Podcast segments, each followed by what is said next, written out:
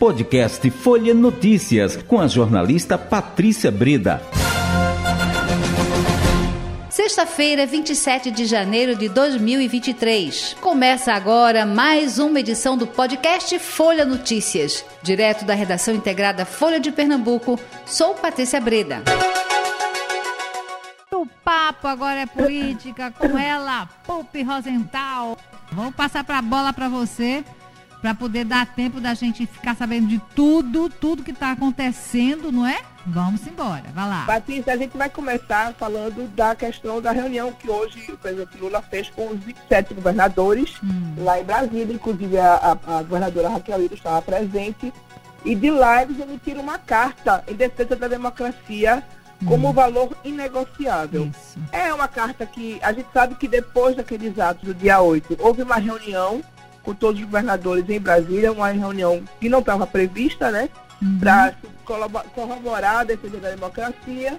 Mas hoje também, na reunião, os governadores fizeram questão de emitir uma carta falando que a, a, a democracia é um bem inestimável, é um valor inegociável. Uhum. Outra coisa que também foi colocado na reunião é uhum. a, o pedido dos governadores para que Lula reveja a política de CMS em relação aos combustíveis. Saiu uma foto depois do, do evento, da reunião, e é uma coisa que chamou muito a minha atenção é que dos 27 governadores, três eram isso. mulheres apenas. Pup, eu estava olhando isso agora mesmo. Não é? É uma coisa que, infelizmente, a gente ainda, no Brasil, essa diferença é muito grande. Inclusive, é. uma das mulheres que estão na foto não é a governadora eleita, é, é a governadora é, exercício é. federal hum. que assumiu depois do afastamento do governador hum. Ibanez Rocha. Exato. Então, na verdade, de governadoras ali no exercício do cargo só estão Fátima Bezerra, do Rio Grande do Norte, e Raquel Lira, daqui de Pernambuco. É uma foto que chama bastante atenção, achei interessante, é. porque só tem homem e isso. três mulheres, né? É isso, eu estava interessante ter falado isso, porque eu estou aqui hoje, eu tô, tô, aqui com a foto na minha frente, estava olhando exatamente isso. É, realmente a mulher ainda é relegada a segundo plano na política brasileira, né? Mas para mudar isso. É isso. Bom, vamos lá. Batizada de Carta de Brasília, né? Esse documento também está anunciando a criação do Conselho da Federação. De nesse, nesse conselho participam é, estados e municípios, né? E, e, tomara que essa ideia, porque, desculpe, me, me permita aqui esse parêntese aqui, porque e que fique, porque assim, sai governo, aí desmantela tudo, muda tudo, aí não é?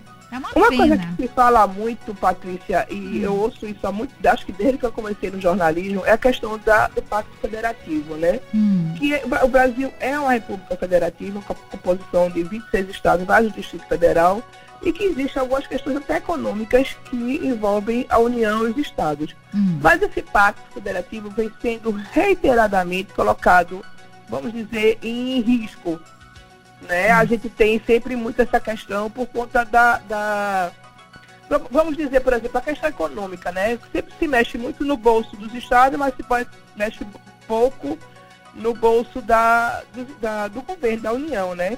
É uma forma da gente caminhar né, para uma união, para o pacto federativo que Pup estava falando para a gente, e que isso fique. Esse pacto federativo é sempre colocado em questão dessa necessidade de refazer, necessidade de repactuar entre os Estados e a União, e eu acho interessante que esse canal de diálogo através desse conselho seja aberto agora. Isso. Uhum. Uma coisa, inclusive, ainda voltando a essa questão do, do, do caso do, do dia 8, uhum. hoje a Polícia Federal também fez, realizou algumas operações em vários estados pra, e cumpriu 27 mandados de busca e apreensão e 11 de prisão.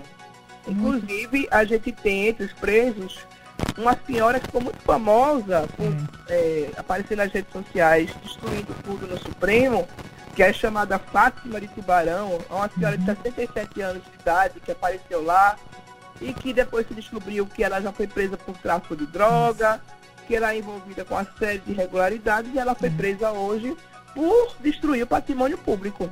É, uma outra coisa, Patrícia, interessante é que também foi feito um mandato, foi executado um mandato de busca e apreensão na casa de Leonídio. Quem é Leonídio, ele já ficou famoso há algum tempo nas redes sociais. Ele é sobrinho do ex-presidente Jair Bolsonaro muito próximo a Carlos Bolsonaro, que é o filho 02 do ex-presidente, que é vereador no Rio de Janeiro. Então, era aquele que ia para as redes sociais para colocar questões teológicas, se posicionar, uma série de situações. Então, Léo Índio, que é muito próximo a ele, e agora a gente vai esperar o que a Polícia Federal encontrou na casa dele, né? Isso. Na casa dele, tanto em Brasília quanto no Rio de Janeiro. Pois é, e onde é que ele, por onde ele anda, hein? Eu, ia, eu só ia comentar com você que o, o presidente do, do PL, eh, o Valdemar, ele falando que propostas de golpe existiam na casa de todo mundo. Aí ele dando essa declaração, será que ele também não está, o Valdemar Costa Neto, será que ele não está se é, implicando, não é? Implicando também. Eu achei tão esquisito isso. Ele acha que se ele tá o quê? Ele tá, ele tá limpando a, a barra do outro, do Anderson Torres? Eu acho que, na minha opinião, ele se implicou também. Gaé, vamos lá na casa dele ver se a gente acha. Justamente. É, eu, eu, Patrícia, é, ontem a gente ouviu, eu, a gente deu uma matéria hoje no jornal, na Folha de Pernambuco, dizendo que é, Bolsonaro vai ser investigado pelo STF por não ter, por ter dado informações falsas.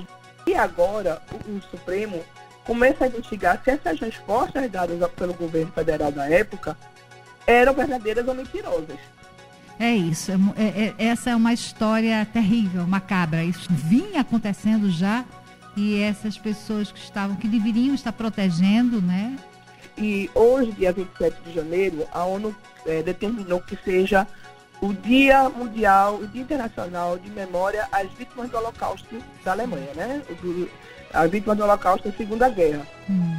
A data coincide com 78 anos da libertação do campo de concentração de Auschwitz, que é considerado o pior campo de concentração, onde mais de, uma, hum. mais de um milhão de pessoas morreram.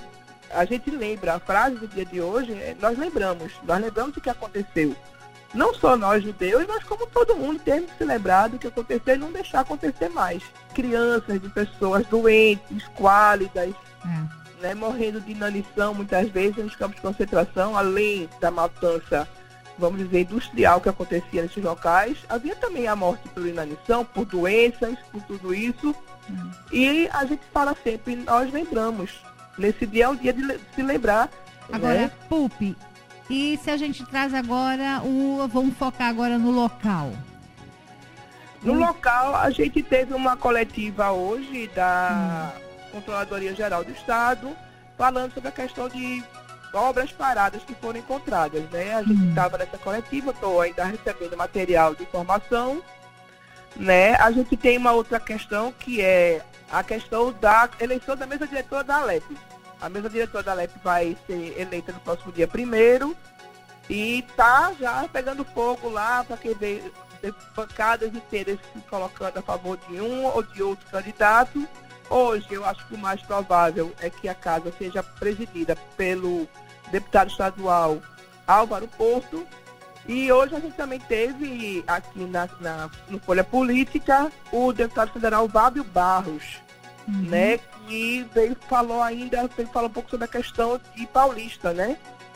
Falando da importância de Paulista para o Estado e dizendo que a governadora Raquel Lira tem que começar a pensar num nome para concorrer lá em Paulista no ano que vem. Como, como, eu disse a você, a gente acabou uma eleição, mas está pensando na próxima. Isso, exato. Ela disse, ele falou se ela não tem, que já, já devia estar pensando alguma coisa assim, né? É porque ano que vem já temos outra é. eleição, né? Então a gente acaba uma e já começa a outra. É. Existe até uma proposta, Patrícia, que já, já foi comentada várias vezes, de se unificar essas eleições. Uhum. Para não ficar nessa de a cada dois anos a gente tem que parar é. tudo para trabalhar a questão de uma eleição. Mas isso ainda nunca, nunca andou muito, não. Mas por enquanto é isso. É isso. Pulpe, eu quero desejar a você um feliz fim de semana e tô lhe aguardando segunda-feira para a gente conversar mais. Segunda-feira estarei aí, sem falta. Isso. E eu quero desejar a você, Patrícia, e a todos os seus ouvintes um ótimo final de semana. Lembrando sempre para ler nosso portal Folha de Pernambuco e a edição impressa da Folha de Pernambuco. Chegamos ao fim de mais um podcast Folha Notícias. Perdeu alguma edição ou quer ouvir de novo? É só baixar os aplicativos SoundCloud, Spotify e Deezer e buscar pelo canal Podcasts Folha de Pernambuco.